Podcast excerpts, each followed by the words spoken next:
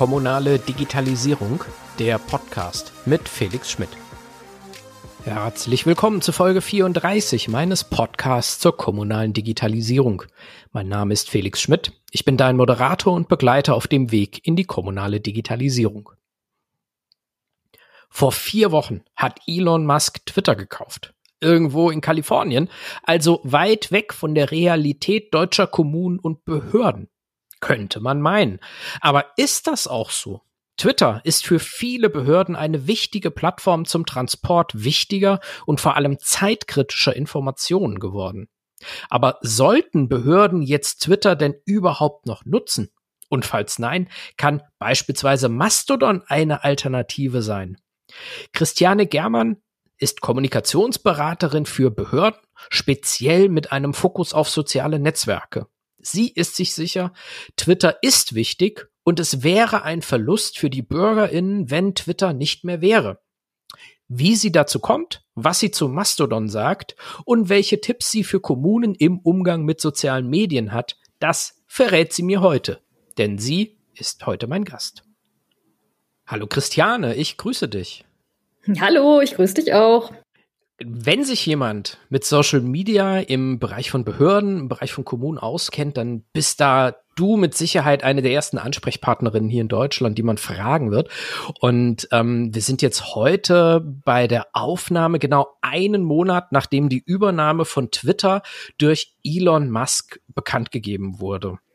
Und in diesem einen Monat, äh, das fühlt sich ja irgendwie sehr, sehr lange an. Da ist ja unglaublich viel äh, passiert. Kurz zusammengefasst kann man das vielleicht so formulieren, ähm, in, einer, in einer Frage, ist Twitter heute überhaupt noch ein Kanal, auf dem sich öffentliche Stellen herumtreiben sollten?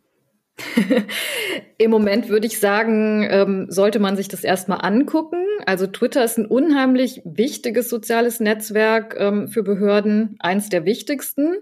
Und ähm, ich sehe, ähm, dass Elon Musk das gekauft hat, auch als kritisch an. Ich habe mich auch nicht gefreut, als das das erste Mal aufkam. Und ähm, ja, was jetzt in dem Monat passiert ist, ist meiner Meinung nach auch nicht viel Gutes dabei bisher. Also ähm, ja, dass, dass Trump zurückkommen darf, finde ich extrem kritisch. Wie die MitarbeiterInnen behandelt werden, finde ich extrem kritisch. Ähm, dennoch, ich bin noch auf Twitter. Ich würde jetzt auch nicht ähm, einfach die Plattform verlassen, sondern ich schaue mir jetzt erstmal an, wie sich das entwickelt. Vielleicht geschieht ja noch ein Wunder und es wird ganz gut. Du hast gerade schon erwähnt, ähm, für dich ist Twitter ein sehr, sehr wichtiges Social-Media-Tool. Trotzdem ist es ja gerade so, dass äh, durch den Kauf von Elon Musk und das, was jetzt in den letzten Wochen passiert ist und was ja jetzt auch angekündigt wurde, was alles noch kommt. Also ich erinnere mich so an diese äh, Aussage von ihm, ähm, äh, bitte erwartet in den nächsten Wochen, Twitter wird sehr viele äh, blödsinnige Sachen machen, die am wenigsten blödsinnigen werden wir behalten, den Rest wieder löschen. Das heißt, er stellt ja so ein bisschen selber auch in, in, in Frage, dass dieser Kanal so bleibt, wie er ist oder sich vielleicht in eine komplett andere Richtung entwickelt. Ähm, trotzdem hast du ja gesagt, Twitter ist ein besonders wichtiger Kanal. Kannst du mal beschreiben, wo woher diese Bedeutung für öffentliche Stellen kommt und warum der ähm, für öffentliche Stellen so wichtig ist. Ähm, ja, gern. Also ähm bei, also genau, ich betreue Behörden und öffentliche Stellen und äh, für die hat Twitter vor allem zwei große Vorteile oder, ähm, oder zwei ähm, Schauplätze. Und zwar ist das einmal Krisenkommunikation. Ähm, in der Krisenkommunikation ist Twitter einfach unheimlich wichtig, weil man da am schnellsten ähm, Kontakt aufnehmen kann mit der Öffentlichkeit. Also schneller noch ähm, als eben über Facebook und Instagram, einfach über die Hashtags. Wenn was passiert ist, kann man in Sekundenschnelle ähm, sich beteiligen und Nachrichten verbreiten. Und ähm, ja, wir erinnern uns ja vielleicht an den ähm, Amoklauf in München im Olympia-Einkaufszentrum ähm, 2016, als die Polizei München da eben über Twitter so wahnsinnig gut kommuniziert hat. Ähm, und eben die Bevölkerung und die Medien auf dem Laufenden gehalten hat. Und im gleichen Jahr war ja der Anschlag auf den Breitscheidplatz ähm, hier in Berlin, wo die Polizei Berlin eben auch so eine wahnsinnig gute Arbeit ähm, über Twitter gemacht hat. Ähm, aber es ist nicht nur bei den ganz großen Ereignissen oder bei den ganz großen Behörden ähm, wichtig, sondern auch zum Beispiel lokale Feuerwehren ähm, ja, sind halt auf Twitter aktiv, wenn es um kleinere Einsätze geht. Städte ähm, die Bombenentschärfungen haben, ähm, informieren halt über Twitter, Öffentlichkeit und Medien. Und da gibt's einfach keinen vergleichbaren Kanal. Ähm, und deshalb ist, äh, genau, also Krisenkommunikation ganz wichtiges Thema. Und dann ist es eben auch für größere Behörden, eher im großstädtischen Raum, ähm, einfach ein wichtiger Kanal, um so mit ihren Stakeholdern und mit den Medien auch Kontakt aufzunehmen. Also bei Ministerien, Großstädten ist Twitter ein absoluter Standardkanal ähm, der einfach auch so ein Alleinstellungsmerkmal gegenüber allen anderen sozialen Netzwerken hat ähm, und deshalb ähm, ja einen hohen Stellenwert einfach hat. Es gehört immer noch zu den Top drei der meistgenutzten ähm, sozialen Netzwerke von Behörden.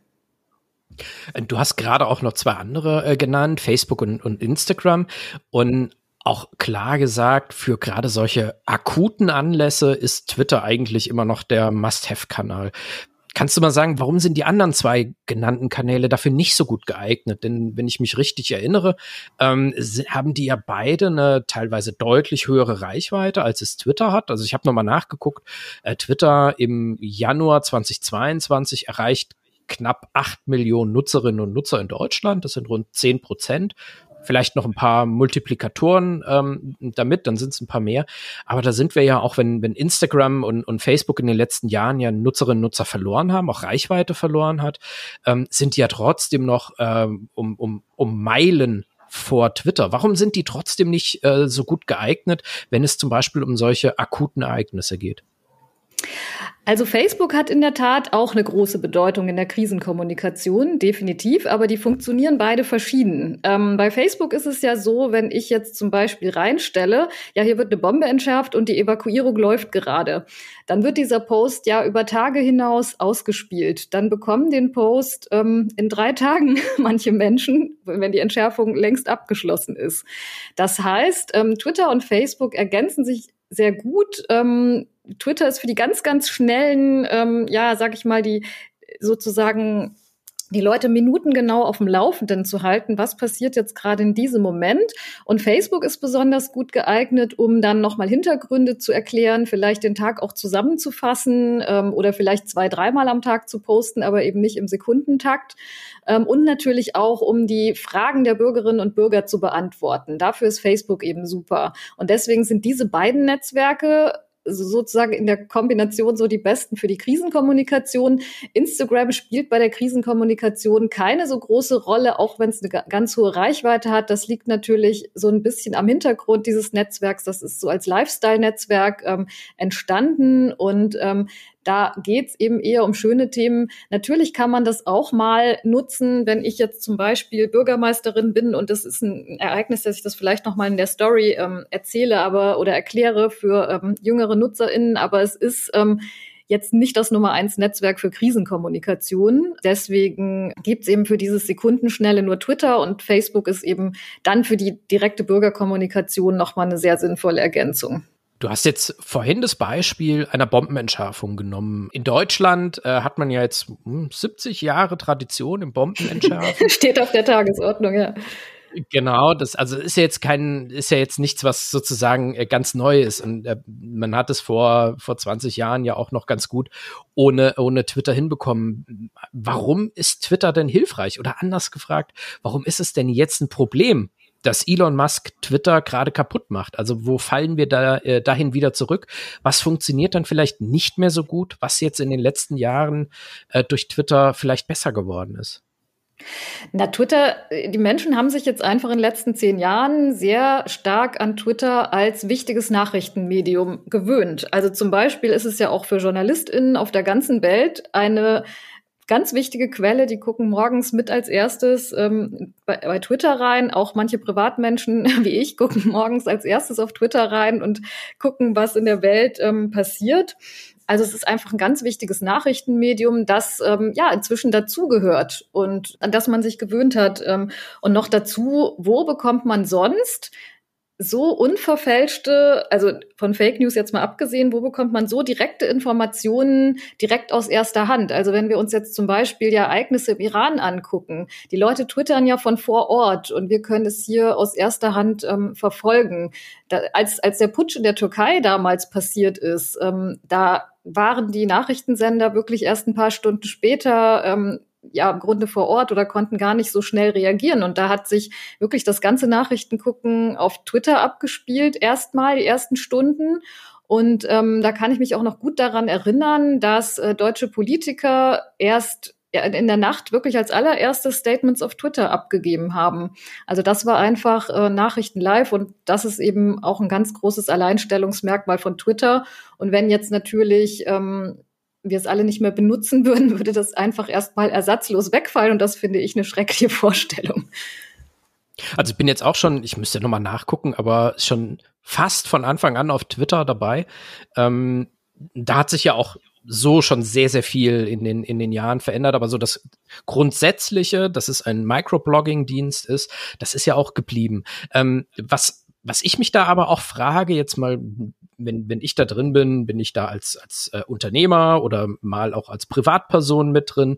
Das heißt, ich schreibe mal dienstlich, ich schreibe mal was über Eintracht Frankfurt, aber Kommunen nutzen es ja dienstlich. Nutzen Sie das mhm. aus deiner Sicht ähm, rein für den Outreach? Also wenn es zum Beispiel darum geht, die Bombe ist nicht explodiert, es ist alles in Ordnung, bleibt trotzdem noch äh, 500 Meter entfernt? Oder nutzen Sie das auch als, als Kanal, um selber etwas zu verstehen, etwas, ähm, etwas zu lesen oder vielleicht auch Informationen auch aufzunehmen? Gibt es so etwas auch in den in unterschiedlichen Behörden, die auch auf sozusagen auf die Inhalte von Twitter angewiesen sind ähm, oder sie sich zunutze machen? Ähm, ja, das gibt es natürlich schon. Also ich habe ja selber damals im Bundesinnenministerium in der Twitter-Redaktion gearbeitet und natürlich haben wir auch die Debatten unter den Hashtags verfolgt, die für uns wichtig waren. Und ähm, ich glaube schon, dass die meisten Behörden es nicht nur zum Outreach nutzen, sondern eben auch ähm, wirklich reingucken, wenn sie dort aktiv sind. Mhm. Das heißt, da ist es dann auch wichtig, dass eine entsprechende Community äh, dann auch dort ist, damit dort auch etwas passiert jetzt mal, war jetzt mal eine kurze Zusammenfassung an, an meiner Stelle. Ähm, jetzt sind wir ja in der Situation, vor einem Monat wurde Twitter gekauft. Ganz offensichtlich wird es jetzt, es ist schon anders geworden, ähm, es wird wahrscheinlich auch noch anders werden und es gibt eine gewisse, ähm, diesmal Unplanbarkeit, wie sich dieses Netzwerk ähm, weiterentwickeln wird. Warum kann man dann jetzt nicht einfach auf ein alternatives Netzwerk umsteigen?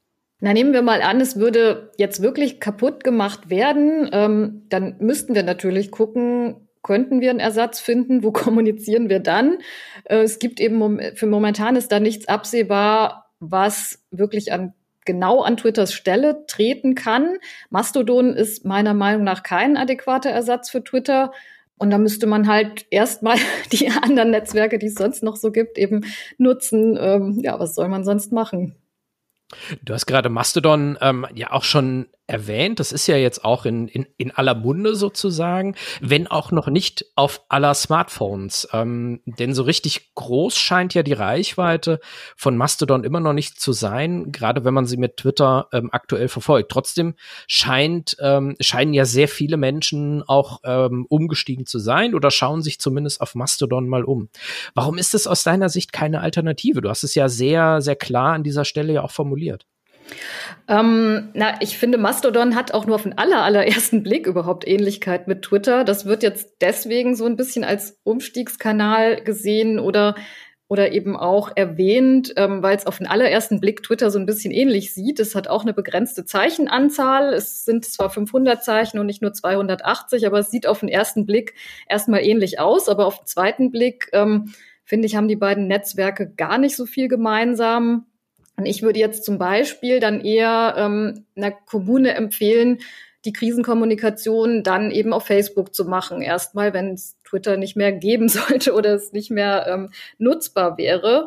Ähm, ja, Twitter hat ja schon den großen Vorteil, dass es eben sehr intuitiv ist. Also es ist sehr einfach aufgebaut. Das ist bei Mastodon schon allein nicht der Fall. Das ist alles sehr kompliziert. Ähm, deswegen ist es meiner Meinung nach für, für eine große Nutzung der Massen gar nicht ähm, jetzt in der momentanen Form attraktiv. Ähm, und dann hat es natürlich auch gar nicht die Reichweite, die Twitter hat, sondern es ist ja eher derzeit ein Nischennetzwerk und deswegen momentan kein Ersatz. Und ich glaube, es kann auch nicht, äh, nicht, es wird sich auch nicht dahin entwickeln. Eine der, der ersten Nutzerinnen und Nutzer äh, auf, auf Mastodon, das jetzt auch nicht erst äh, in den letzten vier Wochen, sondern schon länger, sind ja zum Beispiel Datenschutzbeauftragte. So, man, so manchmal, also aus der Distanz hat es so manchmal gewirkt, das ist so das Netzwerk der Datenschutzbeauftragten, ähm, wo einfach niemand mithören soll und dann und es trotzdem irgendwie öffentlich ist. Äh, und dann hat man sich halt bei Mastodon versteckt. Ist jetzt ähm, vielleicht so ein vielleicht nicht ganz zutreffende Beschreibung, aber so wirkte es zumindest manchmal auf mich. Trotzdem steckt dahinter ja eine gewisse Aussage, nämlich Mastodon ist ja nicht nur ein anderes Netzwerk, sondern es ist erstens Open Source betrieben. Es ist mhm. ähm, nicht an, an einem großen, vor allem nicht an einem großen US-Anbieter oder chinesischen Unternehmen äh, gebunden. Das heißt, das Thema Datenschutz, über das man ja beim Thema Social Media auch immer wieder stolpert, ähm, sollte ja beim, beim Mastodon ähm, keine so große Rolle spielen. Ist es schon ein, ein Argument, ähm, dem du folgen könntest, wenn du sagst, okay, dann, dann ist es vielleicht vielleicht noch nicht heute, aber vielleicht in ein paar Wochen oder Monaten ähm, eine mögliche Alternative für Twitter?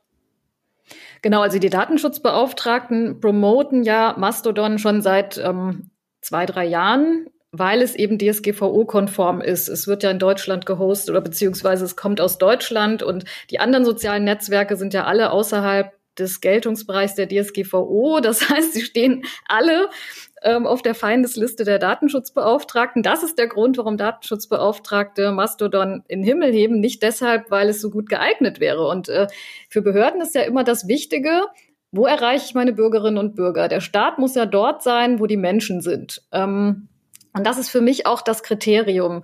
Sollte es irgendwie so sein, dass Mastodon oder auch was auch immer, was da noch neu kommt, ähm, sich hocharbeitet und ähm, ja, irgendwann sind wirklich die Massen da und man hat wahnsinnig viel Reichweite als Behörde, dann äh, klar, dann würde ich Behörden auch empfehlen, genau dahin zu gehen. Aber das Wichtige ist ja, ähm, dass man wirklich die Menschen erreicht. Man macht das ja nicht zum Spaß oder zum Selbstzweck. Ähm, und, und bei Mastodon ist es eben im Moment so, dass äh, ja, dass da einfach eher eine Nische unterwegs ist. Vor, also vor Musk waren das eben vor allem die Datenschutzbeauftragten und ähm, IT-Interessierte. Jetzt ist es eben so, dass ein paar Twitter-NutzerInnen das ja so ein bisschen ausprobieren, dass halt so ein paar Prozent sich da jetzt mal umgucken. Aber es ist ja trotzdem zu wenig. Also ich glaube auch die Wissenschaft guckt sich da so gerade so ein bisschen um oder einzelne Wissenschaftsnischen.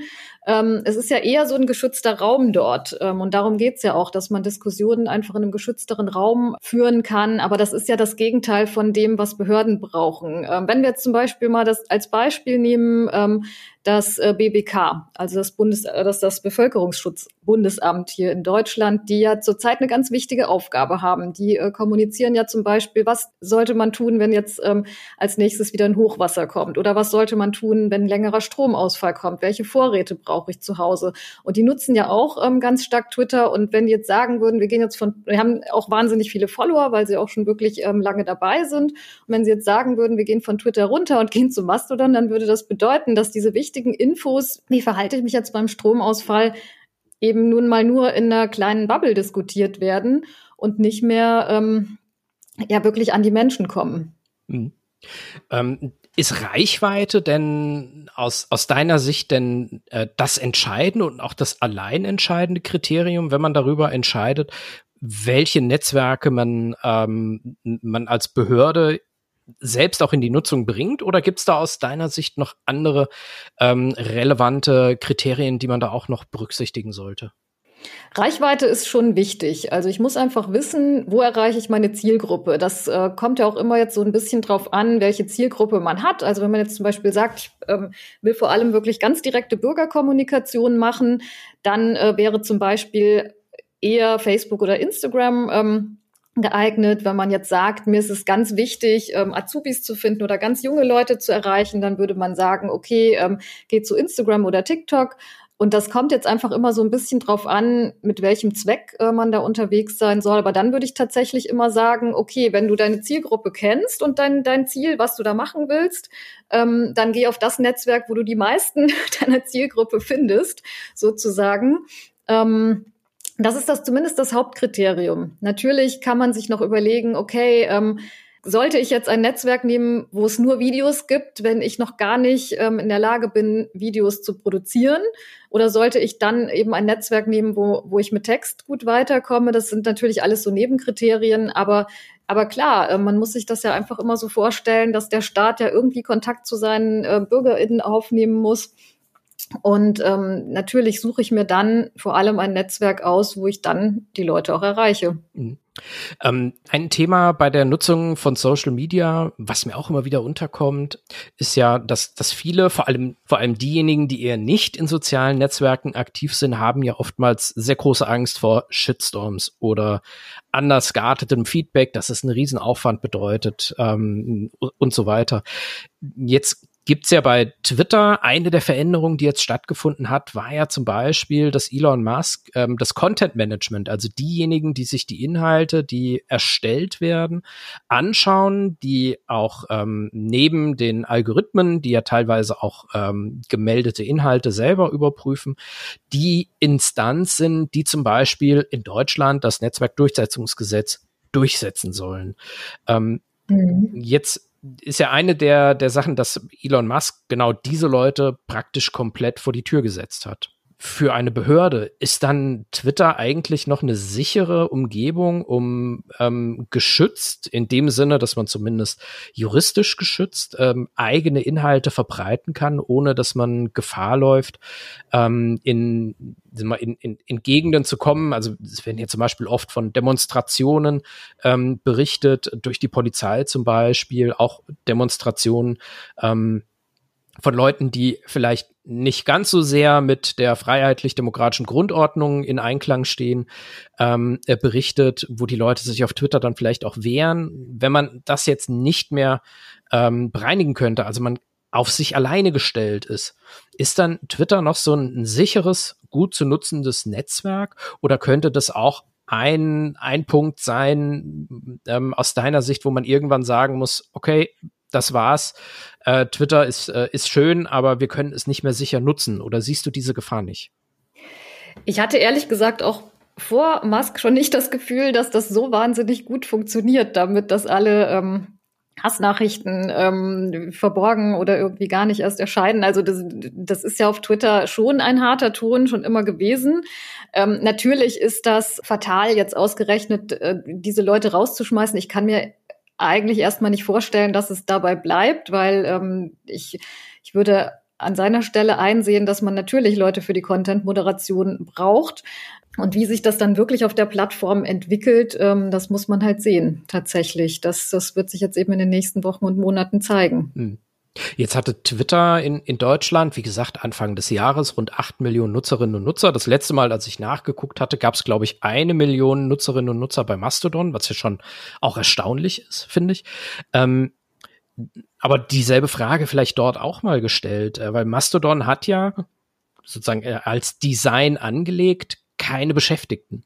Also niemand, der sich haupt, äh, hauptberuflich damit auseinandersetzt, ähm, äh, außer äh, und vor allem nicht Leute, die sich mit Content-Moderation hauptberuflich auseinandersetzen, also die mhm. weder mhm. Zeit dafür haben, noch eine Ausbildung in irgendeiner Form genossen haben. Und sollte Mastodon ähm, entsprechend ja auch viele Nutzerinnen und Nutzer haben, die sich dann über verschiedene, viele dezentrale Server verteilen, ähm, dann hat man vielleicht in Deutschland wirklich dann irgendwann seine zwei, drei Millionen regelmäßig wiederkehrende Nutzerinnen und Nutzer. Aber wer kümmert sich denn dann um genau diese Fragen, nämlich die Einhaltung Bewertung erstens von, ähm, von zu löschenden oder von auszublendenden Inhalten, auf der anderen Seite aber auch, wenn man vielleicht übermotivierte ähm, ehrenamtliche Content-Moderatoren hat, die dann vielleicht alles löschen, was ihnen vielleicht selber nicht passt. Ähm, wer würde sich denn darum kümmern? Also ist es, ist es irgendwie, glaubst du, so etwas ließe sich ehrenamtlich in so einer Struktur darstellen? Nee, kann ich mir nicht vorstellen. Also das ist in der Tat eines der vielen Kinderkrankheiten, die Mastodon jetzt natürlich auch hat und dass es eben gar nicht auf den Twitter-Zweck im Grunde ausgelegt ist. Mhm. Ähm, natürlich ist die Behörde selbst auch immer mit für die Content-Moderation verantwortlich. Also ich sage ja auch immer jeder Behörde, ihr müsst euch unbedingt ums Community-Management kümmern. Das Community-Management ähm, ist das Allerwichtigste eigentlich an eurer Social-Media-Arbeit. Ähm, auch das Schönste meiner Meinung nach. Also ich habe das immer total gern gemacht, ähm, aber eben auch das Wichtigste. und so muss das eben zusammenspielen. Also natürlich muss die Plattform da gute Bedingungen bieten. Ähm, also muss ein Team irgendwo im Hintergrund haben, die ein Auge drauf haben und auch auf Aufforderung natürlich Dinge löschen können. Ähm, aber genauso ist das eben auch Job jedes, jeder Einzelnen, der dort aktiv ist, dann seinen eigenen Content auch und die Fragen dazu äh, zu moderieren und auch mitzudiskutieren. Das waren ja jetzt so ein bisschen die, na, wie soll ich sagen, die, die schwierigen Seiten ähm, an, an Social Media und gerade, ich glaube, bei Mastodon lässt sich ja einfach noch gar nicht beantworten wahrscheinlich. Ähm, vielleicht kommt es auch gar nicht in die Verlegenheit, ähm, äh, irgendwie groß moderieren zu müssen. Sehen wir mal. Aber lass uns vielleicht ähm, noch mal ganz kurz über die Bedeutung von, von Social Media für öffentliche Stellen ganz generell sprechen. Ähm, mhm. Wir haben ja schon verschiedene Netzwerke ja jetzt auch schon angesprochen und haben jetzt in der in den in, äh, bisher im Gespräch uns ja vor allem um ich sag mal so um die letzten vier Wochen gekümmert. Ähm, aber wenn man sich zum Beispiel auch mal die Zeit seit 2020 anschaut, hat sich ja auch unglaublich viel in der Bedeutung der unterschiedlichen Kanäle getan. Da sind neue äh, so, äh, soziale Netzwerke dazugekommen. Andere ähm, haben sich ähm, in, in ihrer Bedeutung ja auch äh, gewandelt ähm, von, von, der, ähm, von der Zielgruppe her, die, die dort äh, unterwegs ist, die das auch nutzt.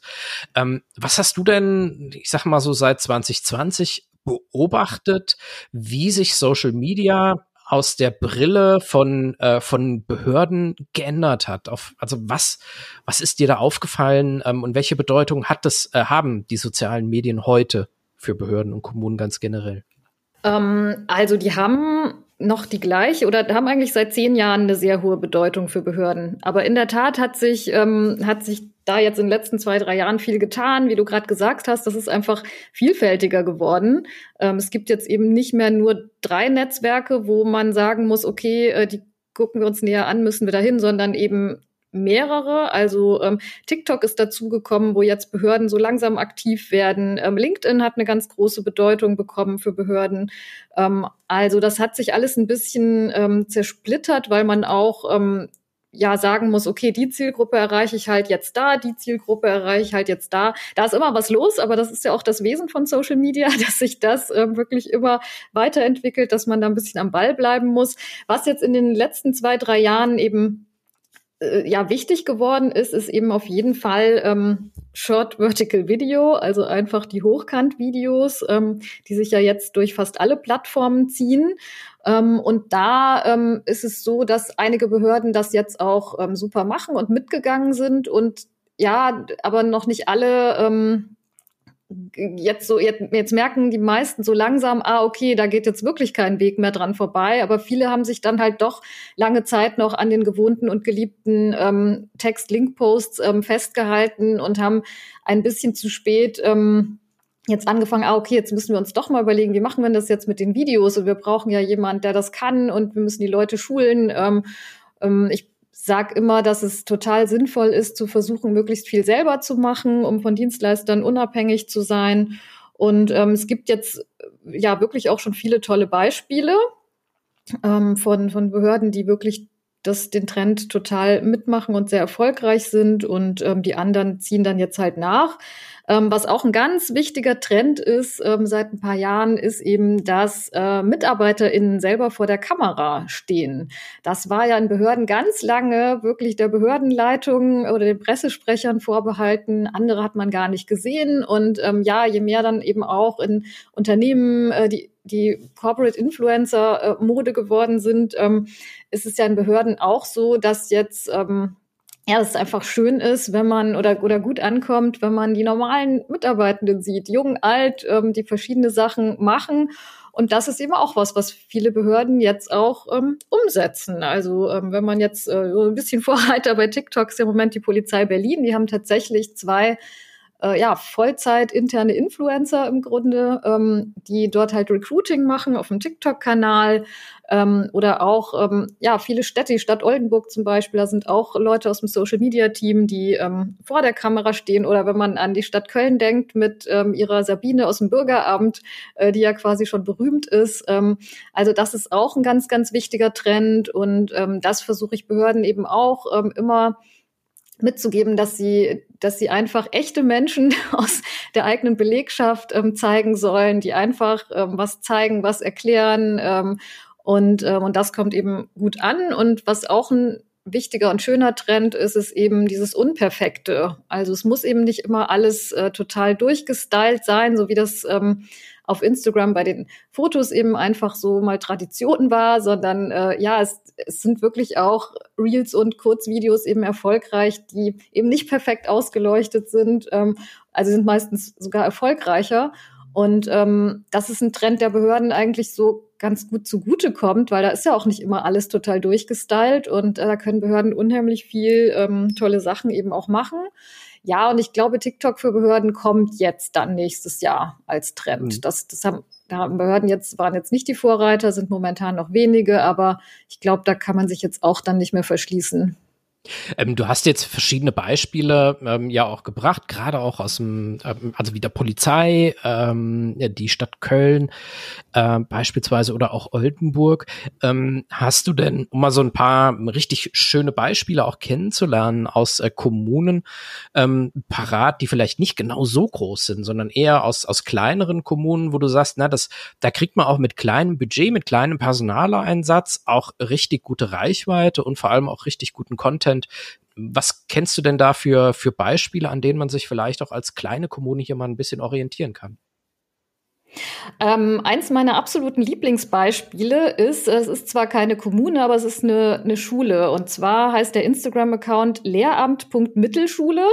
Das ist eine Schule in Bayern und der Instagram-Account wird von zwei Lehrerinnen ähm, befüllt.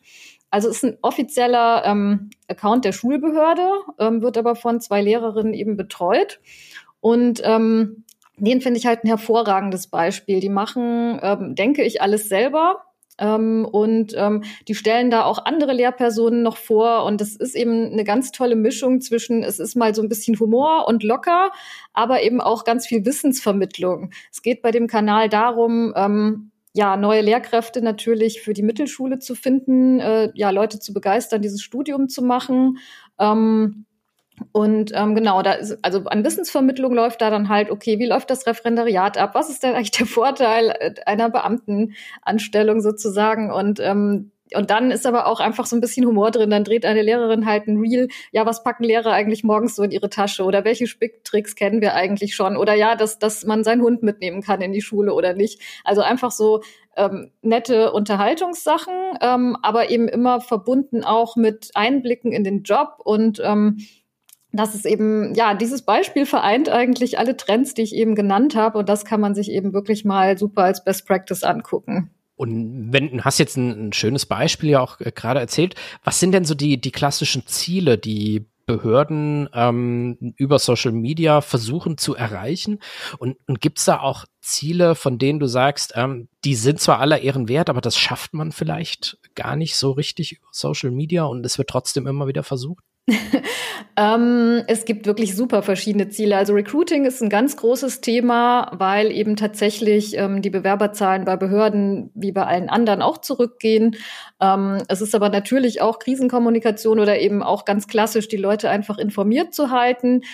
Und ähm, was einfach kein ganz einfaches Ziel ist, auch wenn sich's einfach erstmal anhört, ist äh, ja dieses Jahr wir wollen junge Leute erreichen, weil manchmal sagen Behörden, ah okay, wir merken eigentlich, wir wollen, wir brauchen noch eine Möglichkeit, junge Leute zu erreichen, also gehen wir auf Instagram.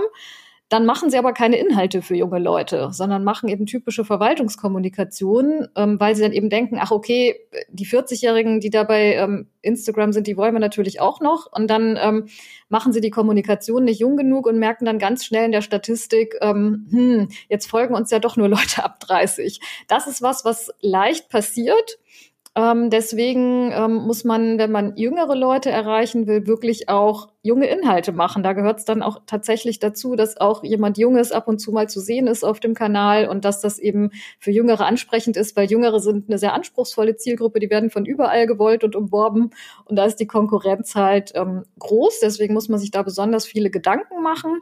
Aber ähm, genau, das ist, das ist vielleicht so ein bisschen eine der großen Herausforderungen Dann lass uns doch vielleicht zum, zum Abschluss noch mal einen kleinen Ausblick ähm, versuchen.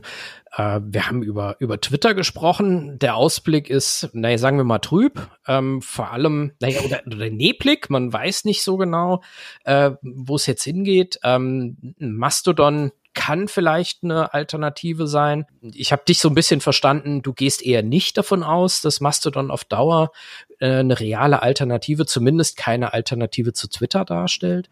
Kann ja trotzdem irgendeine Rolle bekommen, vielleicht dann auch eine andere Rolle.